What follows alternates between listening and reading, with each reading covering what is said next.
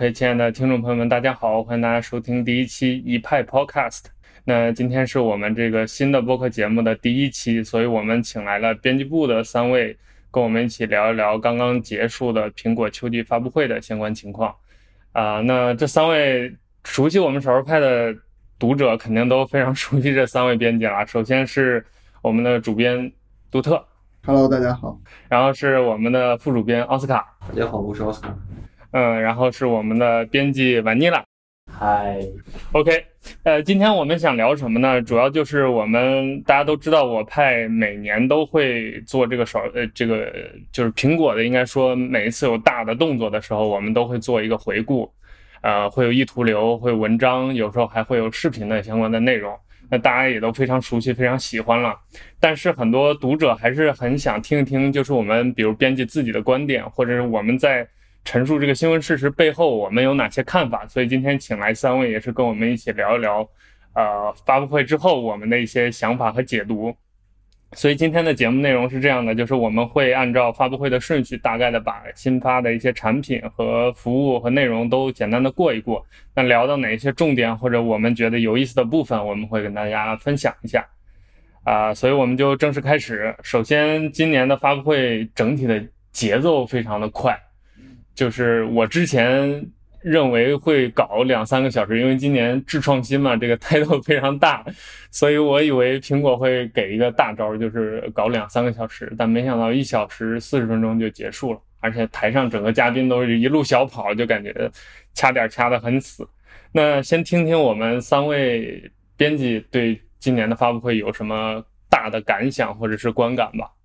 呃其实我觉得今年发布会就是。应该算是都在预料之内吧。不管是发布会它的这种，呃，新品出现的这个顺序，一般都是最重要的放在后面。包括它的这种讲解的形式吧，可能会去找一些合作的厂商上来做一些演示。呃，虽然看起来节奏很很快，但是说真的，我觉得他如果把有一些演示是刻意去填充一些东西，让这个发布会的时间能达到一个半小时的。这种感觉，因为之前几年，包括在那个开发者大会上，他们很多演示，然后也是看起来很酷炫，但是可能过了很久也并没有出现。所以说，这种演示现在就已经看的有一些疲劳了，对，有一些有一些免疫了，已经就不太等等上线了再说吧。现在就啊，就看一看就好了，就是这样。我我觉得这次发布会开完之后，大家最关心的一点，应该还是新款 iPhone 值不值得买。呃，今年其实处于一个非常呃尴尬的节点，因为呃 iPhone 11是呃这一系列的第三年，几乎同样的设计了，所以到明年呃苹果非常有可能启用新的设计，像因为像 Johnny Ive 也已经离职了，呃，然后另外一个是五 G 这一点吧，像今年很多安卓厂商。包括华为、三星，还有一些小一点的，呃，OPPO、vivo 都其实已经，呃，陆陆续续的发布了很多呃五 G 的机型，但是苹果，呃，今年用的依然还是英特尔的 英特尔的基带，所以最大的可能就是，啊，明年会用上高通的基带，但是也不能确定明年一定会是五五 G 的基带。对。而且基带这个事儿，就是可以说定死了，英特尔是不会有短期内不会有五 G 基带了。所以就是现在有点局势，五 G 这个事情有点在苹果这儿有点混乱。是，然后所以说明年会是一个对 iPhone 这条产品线来说会是一个比较大的转折点吧。然后我之前在不同的场合也表达过，就是我我一定会等到明年去购买那一款新的 iPhone，今年这一款是不买的。但是我呃今天呃又仔细的考虑了一下这个问题，因为因为我后来也了解到，就是说呃可能要到二零二零年底的时候，中国的呃超一线城市，就是北北上广深这四个超一线城市才有可能会实现五 G 信号的覆盖。嗯，啊。还这也是预期，并不是说到时候一定会实现，也不知道到时候实现的效果如何，啊，然后呃，这只是这四个城市。如果你出了这四个城市，去到其他地方，包括我的浙江老家，呃，基呃就是不可能平时正常的使用五 G 网络。嗯所以说，呃，高通的五 G 方案应该是现在基本上安卓厂商用的是四 G 加五 G，对，就不是完就 NSA 对，呃，这时候如果你搜不到五 G 的信号的话，你手机的耗电量会比往常更大。嗯所以说体验上可能并，如果你不在呃北上广深的话，你的使用体验并可能并没有那么好。呃，我觉得大家在购买呃今年新款 iPhone 的时候，可能并没有那么迫切的去考虑五 G 这一点。苹果在之前不管是三 G 还是四 G，其实都没有走在呃那个整个行业的前对，它都是像都是其他厂商先做，比方说三 G 是松下先做的，四 G 是 HTC 先做的，苹果都是在落后了一年两年之后才跟进的。但从现在历史的 历史的车轮滚滚告诉我们，先做的反而不一定好。对，对，然后另外一点就是我自己呃本来打算是不买的，然后考虑到呃年年换新和 二十四期免息的话，感觉还是可以考虑一下。对 OK 然后另外，如果呃，就另十一呃 iPhone 十一 Pro 和 iPhone 十一就是针对了不同的人群嘛。然后今年 iPhone 十一又呃降价了一千块钱，很多人说这是真正的全面屏。但是我不得不不说的一点是，因为我去年我自己也购买了 iPhone 呃 x S 和 iPhone x R 两口都买了。呃，从体验上来说，其实屏幕屏幕素质上的观感差异其实没有很大。差异大的反而是 iPhone x R 的黑边框真的非常明显。如果你是带壳使用的话，可能还好；如果你是裸机使用的话，真的非常的呃感人，就是不可能不会因为你价格的降低而出现了所谓的边框越来越窄了。所以大家在购买的时候还是要慎重考虑。好，那瓦尼娜主要是从这个选购 iPhone 的心态上跟我们分享了一下他的一些想法。那接下来让我们听一听奥斯卡的整体的这个观感。感觉呢，还是今年发布会应该是一个比较标准的。我们说，如果按照往常的那个思路，就是 S 代的发布会，它是一个，呃，你可以看到在设计上可能没有那么大的进化，但是它会着重去展示新的技术。那不管是说，我们可以看 Watch 上的这个 Always on Display 的这个屏幕，或者是说新 iPhone 的这个摄像头，都还是一个比较标准的说技术提升展示的这么一个发布会。所以从这个节奏上来说，原来可能因为它两年一一个计划，S 代正常代，S 代正常代，那现在变成三年以后，那到第三年的这个发布会，呃，现在看起来确实是在内容上是有一点点乏味。但是其实苹果在改变一个怎么叙述的基调，就是说我们说它上来就说啊、我们今天是从呃软件到服务到硬件都有，就是他是这样说的。库克一开始其实就强调的，那那苹果今天财报就是首一次说 iPhone 的这个在整个的这个收入占比降到了百分之五十以下。那这种情况下，一开始开场说了很多服务相关的内容，包括呃所有的可以看到所有的硬件本身其实都是跟苹果的服务以及系统是紧密结合的。但是我觉得这是可能是之后苹果整个产品的一个大的基调，就是所有的东西都是在苹果生态内的一种变化。那具体到今年在新产品上来说的话，就是你也不能说它发布很少产品。那对于一个单场的发布会来说，我们其实都没有预料到它可能会有 iPad，一开始可能就只有 iPhone，我们是和 Watch 最多。我们当时一开始说，那最后的情况是是还有 iPad，那也公布了我们之前也说那些服务的具体的上线时间。我觉得是一次相对来说比较中规中矩的发布会，对于一个一个半小时的量来说也正正好，它不会像特别长之前那些两个半小时的，呃，我们就看起来很累，大家整个节奏上各方面都还不错。我觉得整个看下来，我觉得这个发布会就是一个预期之内的发布会。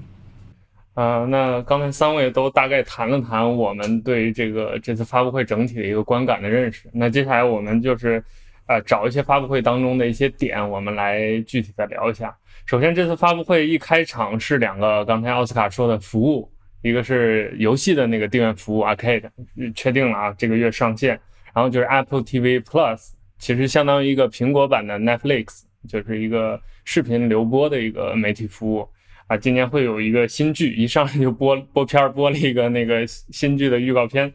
啊，然后这两个服务大家有没有兴趣？我觉得，因为首先我自己不怎么玩手机游戏，所以对 Arcade 这块，如果从我个人角度来说，我可能关注度不是很高吧。但是因为我知道它里面会有一些呃独立游戏，一些工作室做的游戏，那些游戏我觉得应该还是有很多精品在里面的。所以如果是可以在国内上线的话，我应该是会去体验一下。但我本人并不是一个重度的游戏玩家，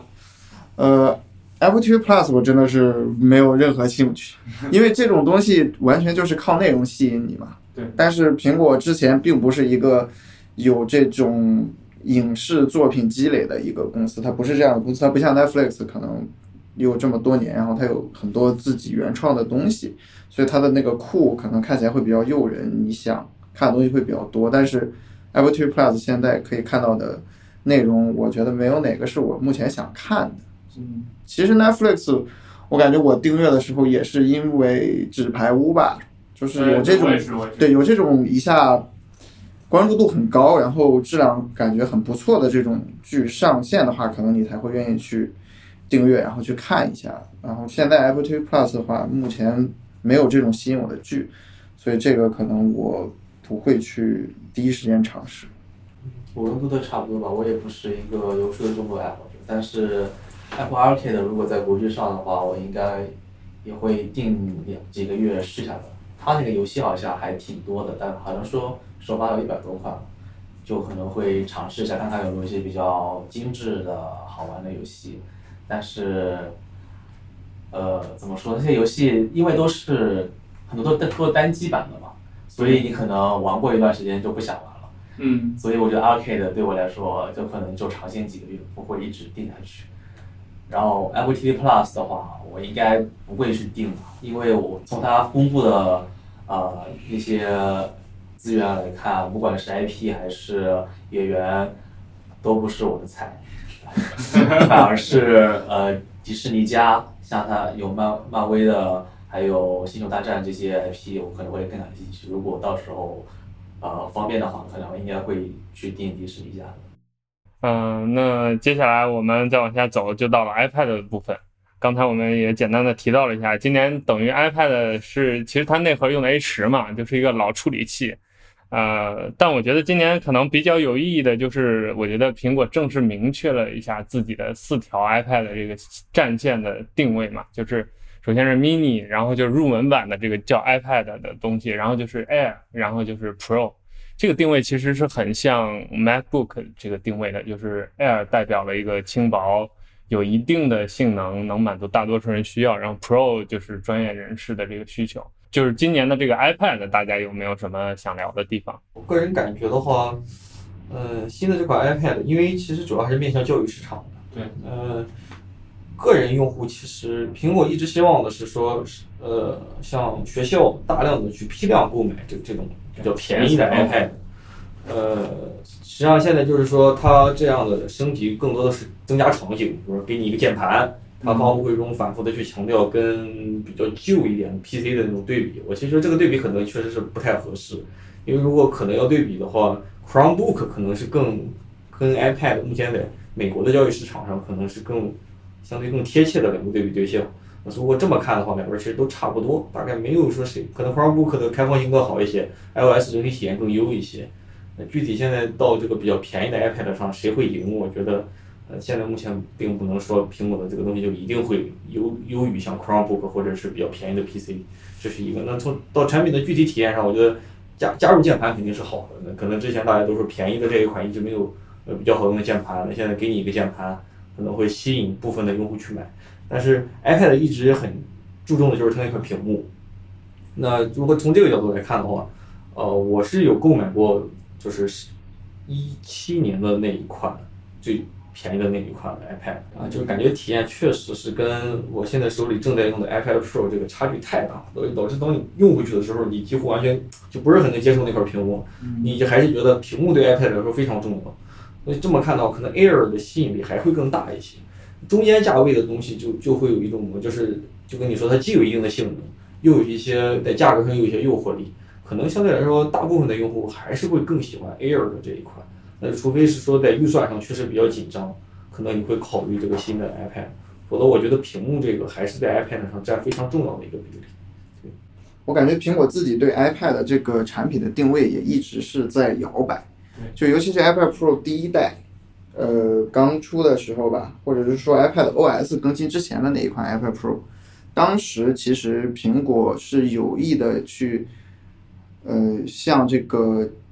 代替笔记本电脑这个方向的它的一些措辞，包括它的一些展现出来的态度，其实是有往这个方向去走的。对，但是在今年 iPad OS 发布之后，其实有和在那个开发者大会有和苹果的人聊过。其实我说，那你们到底是在你们这个心目中 iPad Pro 是怎样的一个定位？你们是不是打算用？觉得它可以作为一个取代笔记本电脑的一个产品的时候，他们又说啊，其实我们并不是想要取代笔记本电脑。然后 iPad Pro 有它自己的一个使用场景，跟它适合的人群。对于这些人来说，可能这就是一个比较好的东西。我们只是希望可以这个东西先服务好这些人。但他又，但是他像今年的发布会上，他又出现了一个笔记本电脑照片。就是你如果经常有这种出现，或者你你之前是拿你的芯片和这种电脑的芯片去对比，就难免会让大家去一直在反复讨论一个问题，就是 iPad 到底可不可以取代笔记本？但现在在这点上，其实因为一些。嗯，系统上的原因，包括一些交互方式，以及大家这么多一年培养出来的这种对笔记本电脑，或者说对这种 Windows 跟 macOS 系统使用习惯上的这种问题，导致大家确实是觉得在很多方面没有办法去完全取代，就一直出现这个错位的情况。其实我觉得可能苹果之后不知道他们打算去怎么想。对，而且现在这种争论或者说这种纠结其实还没有结束，就是。苹果自己也好，外部市场的看法也好，都还在讨论这个事情。所以，我们接下来如果有 iPad 新的发布会的话，因为 Pro 可能还要更新一次吧。就是如果下一次 Pro 更新的时候，我们可以看一看苹果的这个风向标性的这个产品到底是怎么一个定位、一个选择。那接下来就到了 Apple Watch，呃，今年出了第五代。而且五代一出，顺势就把四代下架了，就是现在三代和五代等于是并存的状态。那五代升级了一些点，我觉得还有挺有意思的。就是我今年发现，好像通过上一代加入了这个很严密的这个医医用级的心率监测之后，Apple 好像给这个 Watch 找到了一个新方向，就是这种医疗健康。呵护管理的这个工具，包括它播片儿也播了，是一个 煽情性质的一个，一群人来感谢 Apple 救了自己的这么一个 这么一个播片儿。所以今包括今年在讲这个五代的新功能的时候，也强调了一下，就是新增了噪音检测、女性生理周期的检测，包括心脏的检测又有一个，就它叫心脏和运动检测，就是等于丰富了这个产品的功能。那关于 Apple Watch，大家有没有什么想聊的部分？其实苹果的一直它擅长的东西，它并不是就跟刚才我在其实有讲过，就是它不是第一个做这个东西，而是在这个东西要成熟的时候推它一把，把它呈现给大家。那其实这块 Always on Display 的这个屏幕，Always on Display 这个技术其实我们在哪儿都见过，就是不管是安卓手机上，还是之前的一些 Wear OS 的表上都有。那可能体验没有那么好。其实很重要的就是这一次的这个屏幕技术，就是六十赫兹一赫兹的这个屏幕的这个新的技术，给了呃这个 Always on Display 一个展示的机会。那其实之前也有传闻说，明年苹果可能会采用新一代的屏幕技术，在 Watch 上率先换用，也就是因为当时像 OLED 换用 LCD 也是首先在 Watch 上做尝试。呃，在这种情况下，今年的这个 Watch 就更有实验性质多一点，可能这个新的屏幕技术更多的就是为了。明年的这个正式更换屏幕的情况下，做一个提前的展示。呃，其实新的这个屏幕，我觉得呃各方面观感以及用用起来都是真的更像一块表。因为之前的情况，你如果息屏状态下，它是什么都看不见的。这对于一块表来说，其实还是有点奇怪。那当它有了 Always On Display 以后，看起来整个的情况就更像一块我们真实的表，也是它广告片里说的，很能看时间。这个其实虽然有点自我调侃的意思，但之前确实是。那还有一个很重要的，这个屏幕其实带来的是续航的提升。呃，之前有传闻说 Watch 会加入这个睡眠监测的功能。嗯。那以之前我们的体验都知道，Watch 的电量其实是一直是它的一个困难的点。那如果它要加入这样的功能，它必然要在电源管理这块儿做更好的呃升级。那我觉得可能这个屏幕技术也是这个升级的一环。所以整个看下来，我觉得今年的这块表，呃，升级的点虽然不多，但是每一个点都确实是使得可能能切中用户想要的那个东西。其实我还挺好奇，它为什么今年同时推出了这么多种材质？就抛除说，啊，好像没什么更新的了，然后换换壳又卖一年，就除了这种论调的话，我我我还是比较好奇，它为什么在今年这个时间出这么多材质？当然现在也没有说他们的高管过来去解释这个事情了，这是一个我比较好奇的点。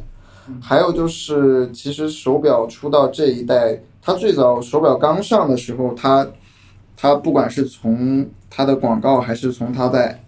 Apple Store 的那种展现形式，它都是想往一个怎么说奢侈品吧，奢侈品，或者是说就是跟普传统手表的那个方向走。那后来发现效果不是很好，所以说它后来就开始往这个运动和健康的方向走，也算是找到了一条路吧。我觉得也不会出之前那些什么很名贵的表带儿之类的。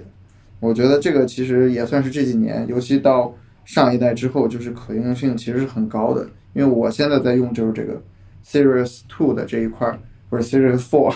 第四代这一块儿，其实就觉得还是蛮有用的。尤其是现在有 eSIM，成我平时出去跑步啊，只会带着表就可以，带着表带着耳机，然后就可以跑。因为手机其实 10s Max 这跑步确实 这个太沉了。还有一点就是它在手表上其实也体现出了它这种苹果系统生态的带来的优势吧。因为像 Oscar 他们之前买过一些其他厂商做的这种所谓的智能手表，可能用的是 Wear OS 或者是其他的一些系统，但是一个问题就是没有 App。嗯，没有 App 的话，其实你你只能说你是一个运动手环吧，只是你你的屏幕的形状可能是不一样，然后但是你很多功能其实用不了，因为没人给你做，没人开发。这点的话，我觉得苹果还是有优势的吧，在这方面。包括其他很多那种专业运动手表跟 Apple Watch 这种竞争，总是在消费市场，就大众消费市场没有 Apple Watch 做的这么好。我觉得也是刚才就是杜特说的这个事情，就是它在扩展性上，呃，确实不如 Apple Watch，就是等于说厂家给你什么东西，你就只能用。对对，你完全要靠厂家自己去开发更新一些东西才可以。我其实买过最最早一代的，就是零代的零代的 Apple Watch，当时是觉得，包括它 i 呃苹果自己内建的 App，其实在初代 Apple Watch 上的呃使用体验并不是很好，因为很卡，你打开随便一个 App 都要转圈圈转上半天，所以我之后就是给它呃出手掉了，然后一直之后再也没有购买，然后来了公司之后用了一段时间，呃 Series Two。啊、还是很卡，直到呃很多同事用上了 Series Four 之后，他们表示非常流畅，呃，然后今年呃呃昨天晚上更新了 Series Five 之后，说实话还是挺心动的，但是考虑到我现在的主力机是 S 十，所以心动也没有用。那就跟刚才你的那个新 iPhone 一起买了。明年再买。好，那我们继续啊，接下来就到了发布会的重头戏了，就是这个两个 iPhone。那今年其实刚才我们在准备节目的时候，也已经大概的聊了一下这个事情，就是今年 iPhone 的这个产品定位可以说划分的就非常明确了，就是很容易就能看出苹果的意图，就是把普通消费者和专业消费者分开。所以这一次就等于先介绍了这个普通的数字系列，叫 iPhone 11，然后才来有了这个 Pro 系列。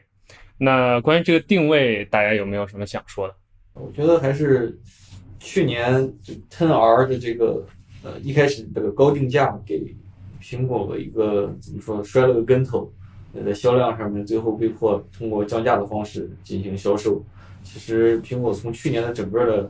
呃事情上就得到一个教训，就是消费者在现在这个阶段，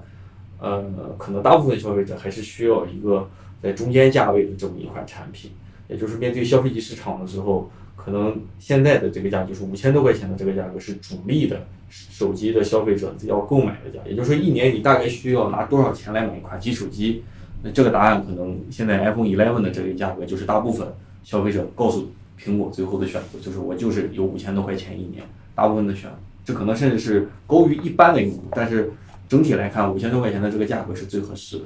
那至于相对更贵的那一款，其实，呃，这基本上就是一个技术展示，就是我把几乎上我能给你的所有的最好的技术，我都在这个手机上告诉给你。呃，从某一个角度上，你可以说今年是超值的的原因是它没有升值，就是它没有在价格上没有继续的变高。还降了一点，可能根据汇率，因为今年关税的问题以及汇率的问题，理论上它应该是要调价的，但是现在目前看还没有，所以苹果可能还是在价格这上面有自己的一些考虑，它希望通过价格刺激一定的销量。但是从定位上来看，确实就是之后可能 iPhone 都会走一个呃，大部分的用户可能会去考虑数字的这种 Eleven 的这种系列，然后少部分的对性能或者是对呃手机摄影或者是对比如说 AR 这种东西有比较明显需求的用户才会去购买更贵的这个 Pro 的这个手机。我觉得也跟 o s a 差说的差不多吧，因为我们之前发布会之后也有讨论吧，就是今年这三款，我觉得它今年这个叫 Pro，其实，嗯，也确实就像他说的是，就是像一个 Pro 款一样，因为我在我看来，它今年的这个定位其实就跟它在 Mac 产品线上 Mac 跟 Mac Pro 或者 iMac 跟 iMac Pro 定位一样，就是对于一般的用户来说，你可能确实不需要买 Pro 款，只是之前大家习惯性的会说。啊，今年的主力 iPhone 可能是啊这一个，就是现在看起来很贵的这一个，但苹果可能现在已经，它或者说从它现在的硬件的这个配置来说的话，对于一般用户来说，不光是价格的问题，可能也不一定会需要用得到这种 Pro 级别的一些东西，因为我其实发布会之后，我在朋友圈里面也看到，因为有一些摄影师的朋友，然后一些普通的。其他的一些朋友吧，就是大家的评价还是比较两极化的。一边是在说，哇，就是就是那些普通的人会说，哇，这个设计好丑啊，然后又这么贵，呃，但是那些摄影师的朋友就会说，哇，这个它的照相这块确实是不错，他们是愿意去体会的。就是因为对于普通的用户来说，这么强的照相，或者是说他在发布会上展示的这种多镜头同时录像的这个功能，对普通用户来说确实是用不到。这是一个这是一个点吧，我觉得，所以说可能，呃，苹果今年的这个命名也是说，可能多数人的话也是觉得大家以后可能就要买这个纯数字款的，就 iPhone 十一啊，或者明年也许叫 iPhone 十二就可以了。那个 Pro 款的话，之后可能大家也逐渐的，如果是苹果照这个规律发展的话，大家可能逐渐的也就会觉得跟看到 Mac Mac Pro 一样，就就会觉得啊，那不是我该买的，我可能买普通就可以。哎，刚才杜特提到了这次 iPhone 更新的，就 Pro 更新的一个重点就是这个影像系统啊。呃，我跟一些朋友在讨论的时候也觉得这个影像系统确实非常牛逼。就是其实之前这种三摄的影像在安卓阵营，应该说一年前甚至两年前都已经开始有这种苗头了。终于苹果算是不负众望把它做出来，但是我觉得这次苹果的完成度特别不一样。就是它有一个无极变换的这种体验，而且它这次取景器有一个很小的设计，就是你在比如说用标准镜头的时候，它其实长焦在工作，它把那个宽画弧的，就是超广角的部分隐藏在取景器两侧的那个半透明的那个位置当中，能让你有一个完整的画面的观感。我觉得这些小设计都是特别 Apple 的这个小东西。对，所以关于这次的影像，各位有没有什么评价或者是期待？或者说，你愿不愿意为了这样一个镜头去买新的 iPhone？其实我之前呃从同事手中买了一台黑卡，然后但是黑卡那台黑卡不是不是新出的黑卡器，所以它在拍摄 4K 视频的时候还是有点捉襟见肘的。然后所以今年新出的 iPhone 十一，它这个呃拍视频能力特别牛，特别牛逼。所以我还是挺心动的，所以最不可能买新机的买你了，反而是最有可能更新的一个人。我觉得还是苹果，其实今年在这个新的 iPhone 上展示的这套影视系呃影像的系统，嗯，从根本上来说，它实际上是一个硬件和软件高度融合才能做到的一一个产品。也就是说，我们见过三摄，我们甚至也见过四摄，但是像 iPhone 这样能做到这个体验，我们之前没有见过。那可能前两年我们看到的是，比如说华为也好，华为在硬件上面啊，通过呃自己的这个技术实力来展示说，我们可以通过多摄像机做到哪些事情。那谷歌呢，通过算法上告诉我们说，你即便没有那么多摄像摄像头，用一颗摄像头，通过人工智能、呃机器学习也可以做很多的事情。那苹果呢，希望找到一个中间的，我既给你非常优秀的硬件，但同时我也在算法上给你非常好的体验，做出一个结合的产品。我觉得这就是苹果，呃，在这个摄像机领域为什么那么多专业的摄影师会一直觉得 iPhone 是最好的啊手机摄影的设备？也我觉得这是最重要的原因，这是苹果非常擅长的事情，它今年也把它做的呃做得很好，所以我感觉这是这也是今年 iPhone 我觉得最大的卖点。如果你要购买的话，呃，这个肯定是奔着这个新的摄像头去的。嗯，对，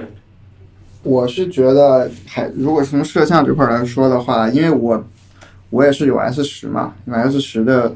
呃拍照这块其实也是还是不错的，也是有超广角，然后夜景模式之类的。但是体验上来讲的话，还是有一些问题，比如说它的那个后面的摄像头排列，它是在中间这个位置横向排列的，然后它超广角镜头又正好是在你拍照的时候，就是它在下面。一般大家拍照姿势可能是听筒这边是在左手这边握持，然后屏幕底侧的话在右手这边握持，然后它超广角在最下面的话，就很容易 就是拍照时候会露出手指头，就是因为它这个视角比较广嘛。你有时候可能拍反，哎，只露出来一截手指，就它这个排列的方式有问题。还有一个问题就是，呃，摄影本来也就是软硬结合嘛，它照相那个照相机的那个 app，其实三星那个 app 我觉得做的就很一般吧。我用的过程中其实发现很多问题，就是没有 iPhone 的相机那个 app 做那么好。所以说，如果说三摄可能不是什么新东西，但是 iPhone 做这个三摄的体验会很好，这个我觉得应该是我应该是完全相信的。其实发之前我就相信这点，就是说可能它摄像头三颗不会有什么特别厉害的摄像头，但是它最后做出来的体验会比其他家比安卓阵营的一些手机要好，这我觉得应该是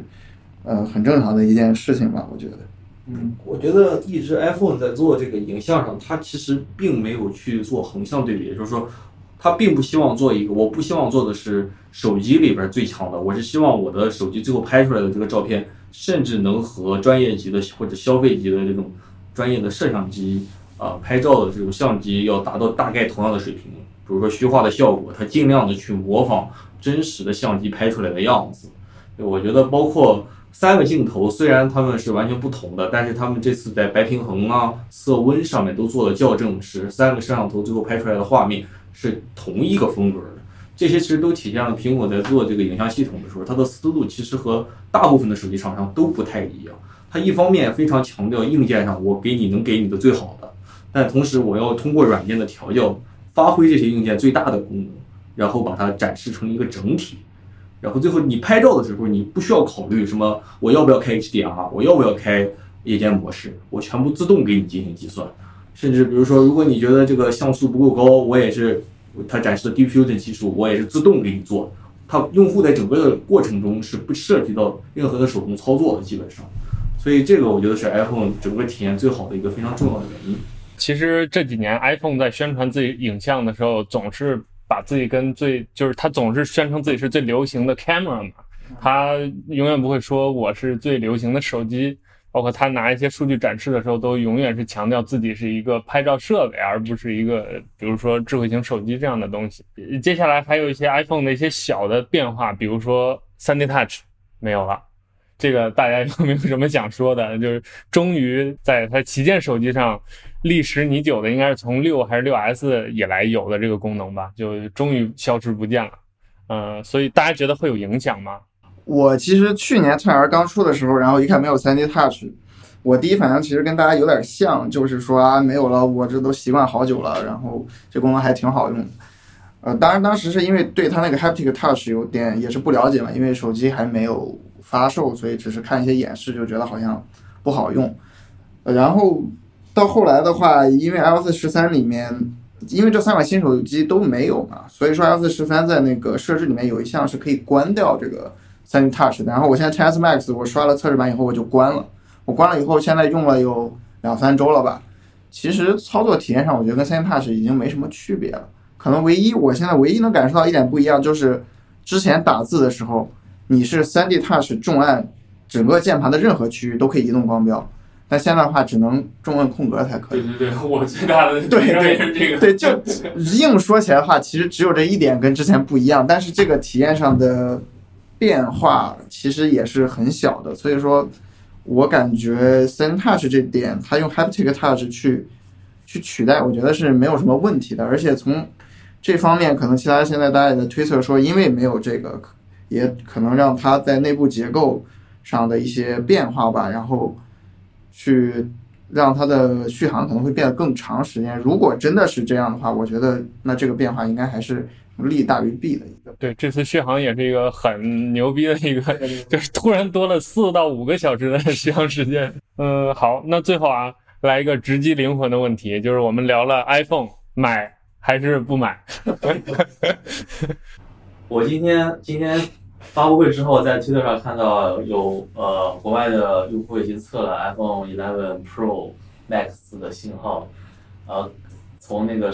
他的结论上来说，好像并不是很好，但是具体怎么样，还是要等发售之后看一下大家的反馈吧。如果今年的英特尔基带在信号上啊、没有很大的问题的话，我应该会买。我我在看了那个渲染图之后，我发现它这次有六个信号切点、信号断点。我就说这回苹果也真是拼了，就是为了这个 信号问题，什么都不管了。恨不得直接弄个天线让我拔出来哦。我其实今年还是，呃，怎么说？因为我今年还打算给我妈换手机，因为她现在用六 Plus，就实在是用不了。嗯，我当时是跟她说再等一等，因为当时已经到六月份左右，我说你再等等，等到有发布会了之后，我看看情况，然后再决定给你买哪一款。然后如果，但是我现在看完之后，其实我我在思考，我甚至有可能会给他买 iPhone 10R，因为首先他现在还在用六 S，说明他对硬件配置这块其实要求不高的嘛，不然他不会用这么久，他早都要换。哦，其次的话，嗯，其实今年 iPhone 十一是加了一个超广角，但是它又不怎么拍照，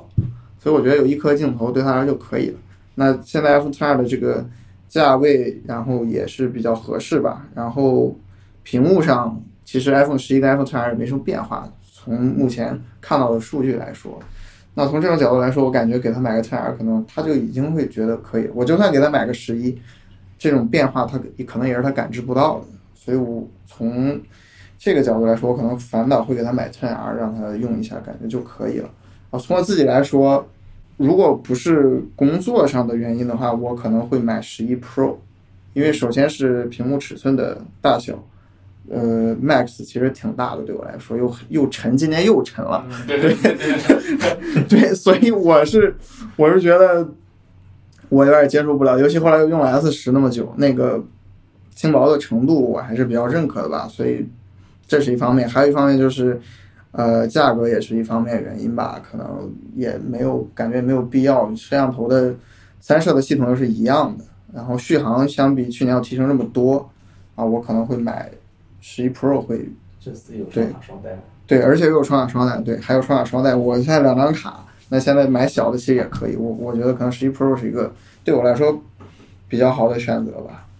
我去年一年的时间，大概一共有换过，应该有换过五到六款手机，就是，呃，我反复的在 iPhone 和安卓来回换，反复横跳，因为我那时候是实际上是希望测试，就是目前现在这个阶段，iOS 和安卓大概是一个什么样的呃体验。那其实最后，呃，但最后真正决定下来的结果呢，其实就是跟杜特说的一样，是尺寸。像我很早之前就开始使用 iPhone 的话，对小尺寸的设备是有比较明显的好感。那如果你放到市现在的市场去看小尺寸设备的话，其实你的选择是非常有限的。基本上，如果是安卓的话，就是 S 十，然后如果是 iPhone 的话，可能你就只有呃 iPhone 11 Pro。所以，如果具体到今年的购买呢，其实就很简单。如果我用完以后，我对 iOS 比较有好感，然后我希望用小尺寸的设备，就是我应该会从今年开始，呃，义无反顾的加入年年换新，然后每年就换小尺寸 iPhone，应该是这样。所以实验的结论就是继续当果粉。什么时候一起去怡婷啊？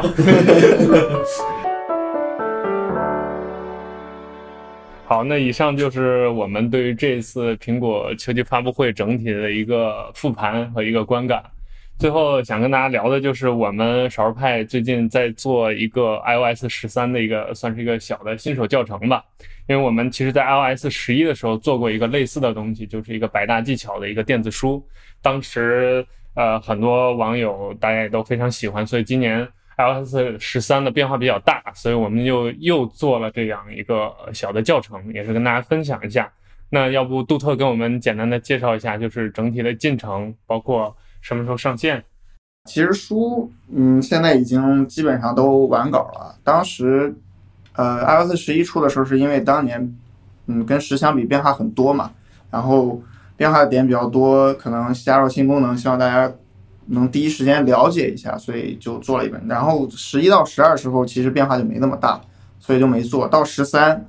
呃，又加入了很多功能，嗯，再加上有 iPadOS 这种新的一个系统吧，所以说再加上当时 iOS 十二更新那部分功能，其实是基本上又是可以。有挺大的一个量的一个更新，所以我们就决定说今年再做一本，然后形式其实跟 iOS 十一那本书是差不多的。我们也是找了几个少数派的作者，对这方面比较了解的作者，然后大家去一起整理，然后一起写。最后编辑部的话再去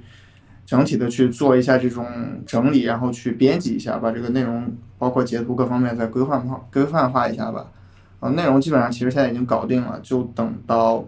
新版系统上线之后吧，然后就会在网站的这个付费栏目，然后包括其他一些平台去上。然后当然，主要目的还是希望大家能去第一时间了解这些功能。然后所以说，价格的话，基本上就是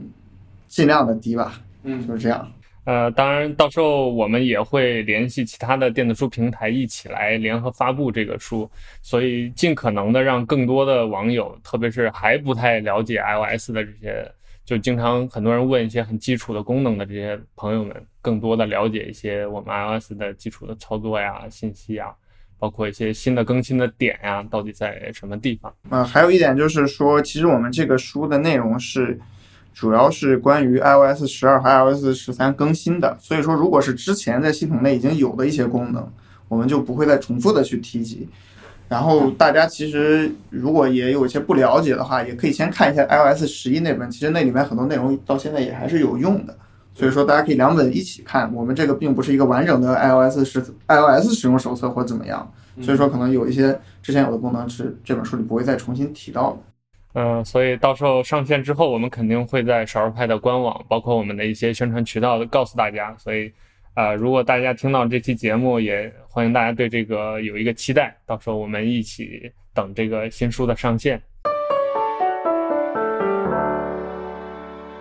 好，以上就是我们本期节目的全部内容。那也非常感谢大家的收听。我们现在的节目还是内测阶段，所以。啊，可能包括录音的质量啊，录音的环境啊，包括我们的状态，都还需要再进一步的优化和调整。所以，我们的读者如果听到了这期节目的话，对我们有什么批评建议或者想法，都欢迎大家跟我们联系。啊，不管是在我们比如说作者群，还是找我们各个编辑聊，呃，或者是写邮件都可以。那如果大家选择邮件的方式，可以写信到。呃，nick at s s 派点 com 就是 n i c k at s s 派点 com。那我收到邮件之后，如果大家有很好的意见，我也会及时的回复，或者是调整我们节目的状态。